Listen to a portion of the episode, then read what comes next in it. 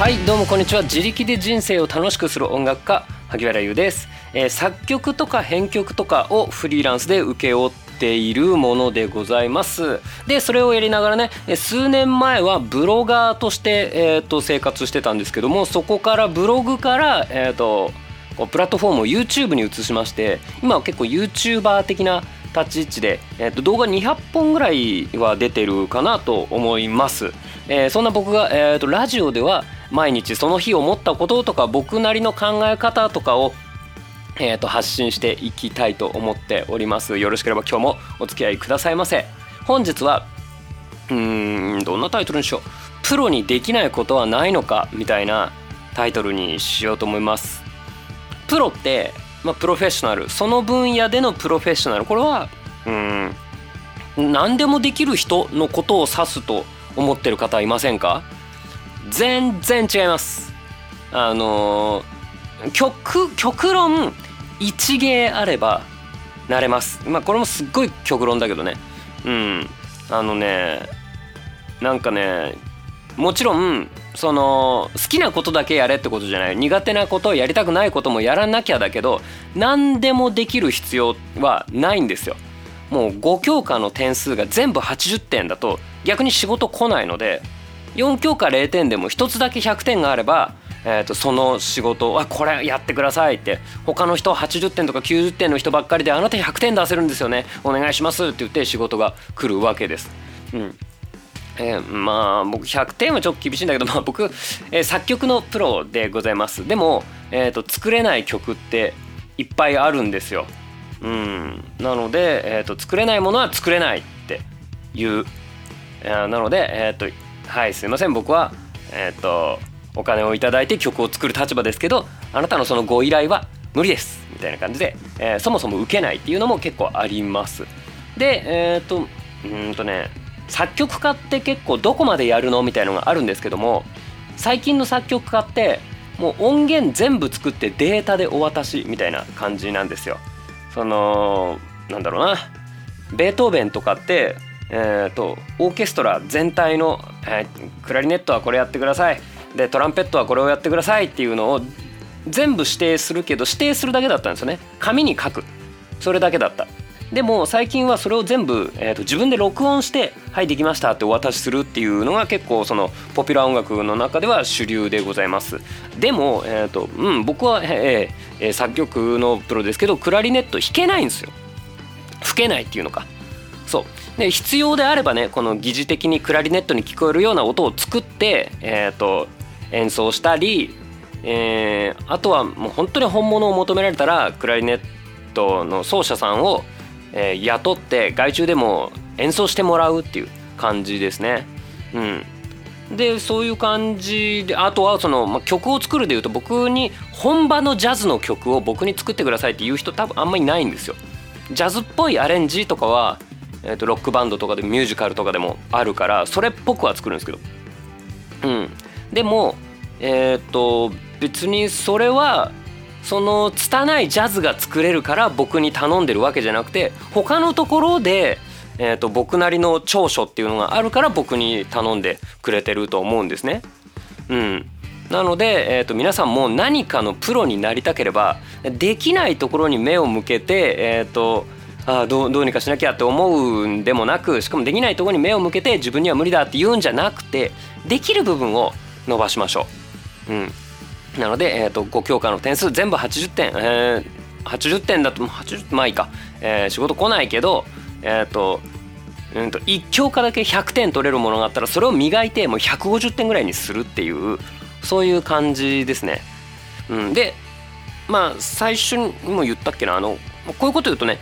好きなことしかしないそれでいいんだっていう人もいるけどそれはただの趣味。難しいよねこれね。ほんとこの線引きというかどこまでがそれを、えーと、自分の得意なことを生かすための土台なのかが結構分かりにくいんだけども。でもその得意なことを生かすための努力とかは意外とつまんなかったりするのでその努力とかはしないといけない。もしくはまあそれらを全部やっとやってくれる人をえーと、発注する雇うっていう感じですよね。うん、そんな感じですね。なので強みって作曲って実はいろんなスキルが、えー、と求められるのでそれのうちのどこを評価されているのかどこを伸ばせば自分はそれのプロになれるのかこれをうんと自分で分かった方がいいなと僕は思います。なので思いもよらぬものがスキル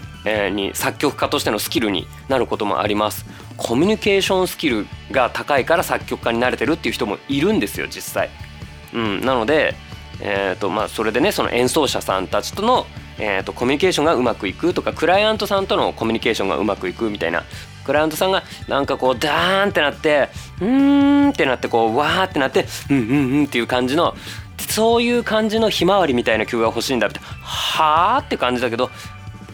なるほどそれだったらこうじゃないですかっていうのを作れるっていうのはこれはスキルですよね。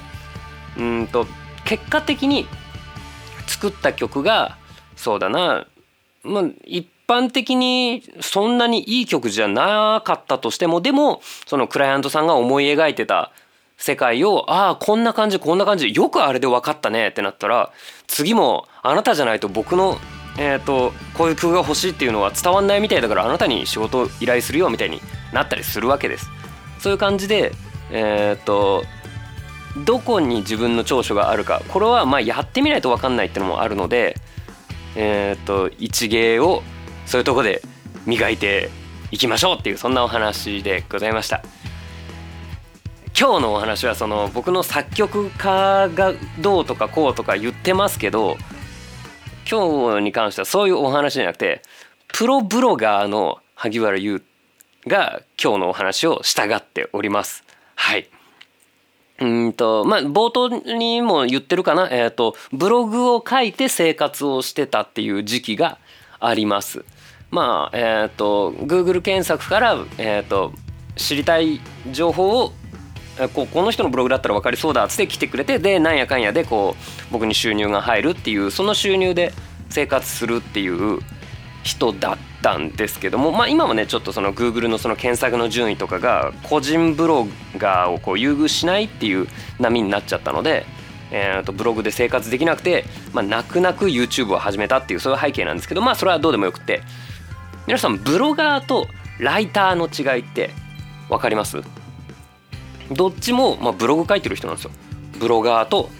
えーと、ウェブライターとでも言えばいいかな。うん、えっ、ー、とブロガーはブログを運営する人です。ライターはブログとかの記事を書く人。ブロガーはブログを運営する人。つまりそのブロガーのお仕事は、えーと、ライターさんがやるライティングの他に、えーとウェブサイトのデザインとか CSS とか HTML のプログラミングエンジニアリングっていうのも含まれて、えー、メディアのこのなんつうのその方向性とかのマネジメントじゃないけどそういうのもやるし、まあ、コピーライティングみたいなのも全部を含むんですよ。うん、で僕はこのブログのブロガーとしてプロだったわけですね。うん、じゃあ僕これ全部完璧かもうそんなことなさすぎてもうそんなことなさすぎてなさすぎてですよ。うん、でその証拠に 今現在僕のブログ死んでます。くそー。えっとねパーミッション、えーと、データが、えーと、何万個とあるんですけど、えー、それの、えーと権限ここのデータにはどんな人がどうアクセスできてどのデータはどっから取り出せてみたいなのの設定とか、まあ、パーミッション設定っていうのをいじくり回してたらわけわかんなくなって500エラーっていうのが出てます。なので今えっ、ー、と5年間とかで書いた800ページ全てにアクセス不可能となっております。管理画面にも入りません。これいじったのがさこの今日まで一昨日昨日今日と,、えーと、YouTube で結構作業の重い超大変な動画を出してでそれを連携させてブログに、えーと、人を誘導させようっていう手段だったんですよ。でブログの存在を知ってもらおうっていうつもりでやってたんですけどなんかねそのさなかにちょっといろいろいじってたらできなくなっちゃってもうマジ何なんだしみたいなもうってなってます多分この多分、まあ、実は結構いろんなとこいじっちゃったからもう余計分かんなくなってるんだけどこれね分かる人からするとはいはいなるほどね程度だと思います。なのでブロガーの中でもその CSS とか HTML とか、えー、これ CSS とかじゃないな、まあ、サーバー周りに、えー、得意な人、うん、からするとああこういうことねっていうちょちょいって分かるんだと思うんです。うん。これはね例えば僕も、えーと、じゃあ作曲僕の、まあ、少しはできる作曲の方ではえー、と他の方からなんかこの部分音が濁っちゃってる気がするんだけどどうしたらいいと思うって聞かれた。ああなるほどね。あのこの部分音がぶつかっちゃってるからこのメジャーセブンスをセブンスに書き換えたら解決だよみたいな。そういうのがパッと分かるぐらいの多分そういうことだと思うんですこのパーミッション。ここがうんあ711ってなってるけどこれ755に書き換えたらこれだけで解決だよみたいな。僕はその程度のこともわからない。なのに、えーと、プロブロガーやってました。うん。そういうもんなのよ。うんなのね。えっとで CSS とかそのサーバーサーバーもう本当に分かんないもん。ブロガーになるぞと思って何したらいいんだサーバーって何で必要なの？ドメインって何？みたいな。うん。でこのワードプレスっていうのはななんだろうこれ。なんでこのアメブロでやっちゃダメなのかも分かんないみたいな。感じでアメブロでそもそもなんでこれのボタンを押すと文字が大きくなったりするんだろう？分かんないみたいな。そんな状態から始めました。うんまあ今でもそのスキルはあんま変わってないんだけど。でも、えーと、その中でも、えー、自分の強みっていうのを生かして、えーとまあ、続けたわけです、うん、で強みなんて最初は分かんないですよ。うん。その CSS とかそのプログラミング？自分はもっとできると思ったもん。でもやってみたらそうじゃなかった。無理だった。そんな。結構細かいなんかの得意だと思ってたんだけど全然そんなことなかったんだよね。やってみたら。で、えー、と逆に、えー、と得意だった部分ってのがある。で、えー、と僕が、えー、とブログをやる前から知っていた僕の欠点人の気持ちがわからない、うん、でもブログ書いたらネタの切り口とか方向性とか結構それに僕は長けてたと思う。とライティングとか、えーと、これこういうふうに説明したら離脱されないなとか何も分かんない人が、えーと、例えばそのうんどうしようかな。オーディオインターフェースって何ですか？みたいな分かんない人にえーと、オーディオインターフェースっていう機材がなぜ必要なのかものによってどう違うのかつまりあなたは何を選ぶべきなのかこれを意外とうまく説明できたっていう、うん、マイクの記事、えーと、マイクはこういうのを買うといいよみたいなブロガーってまあつまりはものを紹介してたりするので僕の説明でよしこれを買おうって思ってもらわないと売り上げにならないんですよ。生活できないんですよ。でも僕がそれで生活できてたっていうことはまあそれなりにそのネタの切り口とか初心者さんこれからその自分のマイクを買いたい自分のギターを買いたいっていう人が何に悩んでてどういう言葉遣いをしたらよしじゃあ自分にとってはこれがいいんだこれを買おうって思ってくれるのかってのがどうやら分かったらしい。これはそんなこと僕思ってもみなかった。人付き合い下手だし。あんま好きじゃないし。うん。でも人を助けてあげるっていうのにそんなに向いてたのか。みたいなのなまなのなえーと、気づけたんですね。で、えーともうそっちに特化してやった。もう途中からそのうん、何そのデザインとかももう分かんないしその CSS とか HTML とかもう何も分かんないから一応コピペでどうにかこうやってたけどももういいやこれはこのまんまでみたいな。デザインは特に変えることもなくでそれこそ色弱で僕色についてもちょっとよく分かんないからもう今は白です。もう白。っていう感じよ。うん、でねえっ、ー、とまあ同じブロガーでもそのプログラミングが僕よりもっと上手くてこうなんかすごく見やすいレイアウトとかにできる人もいたと思ういやいるよいるんだよとかその配色センスがよくってすごく見やすいとかなんか購買意欲そそられるみたいなブログを書いてた人もそりゃいる。で、えー、それらのブロガーの他にえーと、デザインウェブデザインだけやりますっていう仕事もいればプログラミングだけやりますっていう人もいますよね。みんなそれぞれ得意なことで、まあ、どうにかプロになってるんですよね。うん、なので あれこの話どこに向かうんだまあ皆さんも自分の道を見つけてもらえたらなと思うんですあの別にあれよプロになって金を稼げって言ってるわけではないんですよえっ、とそれが好きでやりたいとあればもう頑張れって感じなんですけど別にね友達の中で自分はうんこういうポジションこういう立ち位置だっていうだけでも全然いいいくってあの他の人からすると大したことないことだったりするんですよ。話聞いてあげるのが得意と。いやお前の意見は？ってなるけどいや聞いてあげるのが得意っていうそれはそれで、えー、と役に立つ時はいっぱいあるし遊びに誘うのが得意。美味しいお店を見つけるのが得意。とか面白いテレビとか本とか、まあ、漫画とかをこういうふうに面白いよって伝えるのが得意。あとは掃除が得意はすげえいいな、えーと、作り置きご飯が得意。とかそんなに見た目ゴージャスじゃないけどタッパに入れてバーって作ってタッパに入れて1週間いけます。1週間いけたらすげえな。うんみたいなそういうあまあ確かに他の人よりはできるかもねみたいな、うん、そういうのをそのスキル自体を教えてあげたりやってあげたりっていうもうこれの名人だよねこれのプロだよねっていう風になる方が僕人間関係が良くなると思っていて、うん、あのみんな平等でみんな同じことができるんだったら他の人っていらないんですよね。他の人に頼っても自分ができないことは他の人もできないってことになるから。うん。でしょ？自分でわからない自分でできない自分で作れないから他の人を頼ったりもうお店で買うとかだよね。もうお店だって買ってくれる人がいるから成り立ってるし働いてくれる人がいて経営する人がいて仕入れる人がいてで普通うんとまあコンビニとかだったら普通は夜は寝たいのにその時間も働いてくれる人ってのがいてで新商品の情報を教えてくれる人がいて運んでくれる人がいてそういうので成り立ってるじゃないですか。自分はここしかやらないけど役に立ってる。自分はその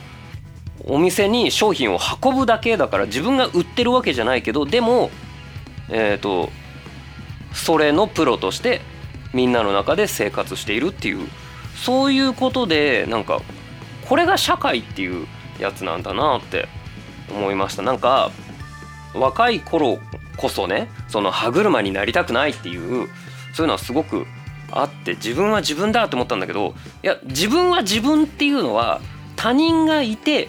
自分があるっていうこの順番だな。だから自分が先でもないなっていう風なのをなんかいろいろ思ったっていうことです。なのであなたの得意なことをやってみてください。っていう感じでかっこよく締めたんですけどつまり今日僕はそのブログをいじってたらもうわけわかんなくなっちゃってもうもう今動画もこんなに今こんな忙しいのに何やってんだよってなってえー、っとあなんだっけクラウドソーシングサービスで、えー、っとやってくれる方を見繕ってその方に「すみませんあの本当に僕がこの素人がこんな調子乗ってぐちゃぐちゃやっちゃったんですけどこれすいません直していただけませんか?」って言ってそのお見積もりいただいて「あ全然お支払いします」っつって「いやなんならちょっとあのどんどんぐらい3割ぐらい乗っけてお支払いしますのであのぜひよろしくお願いしますみたいな感じでえっ、とペコペコと頭を下げながら、えー、とメッセージのやり取りをしておりました。でそれをやりながら今日ようやくね動画も出し終えました。うん動画も動画はそう今日は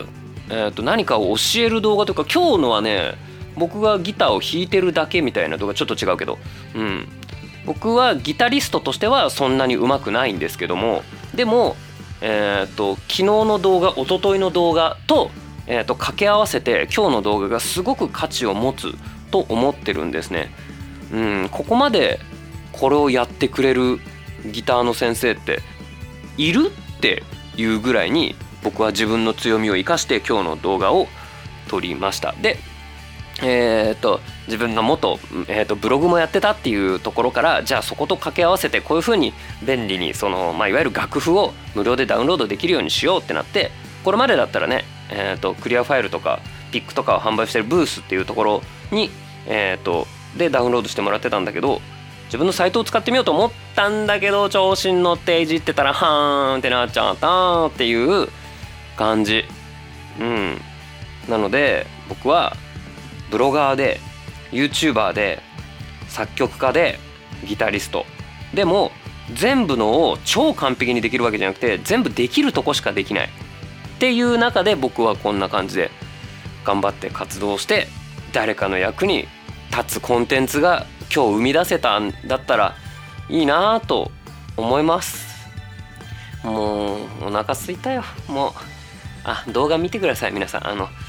あのもうこの動画が伸びなかったらもう無理生きていけない。じゃあね。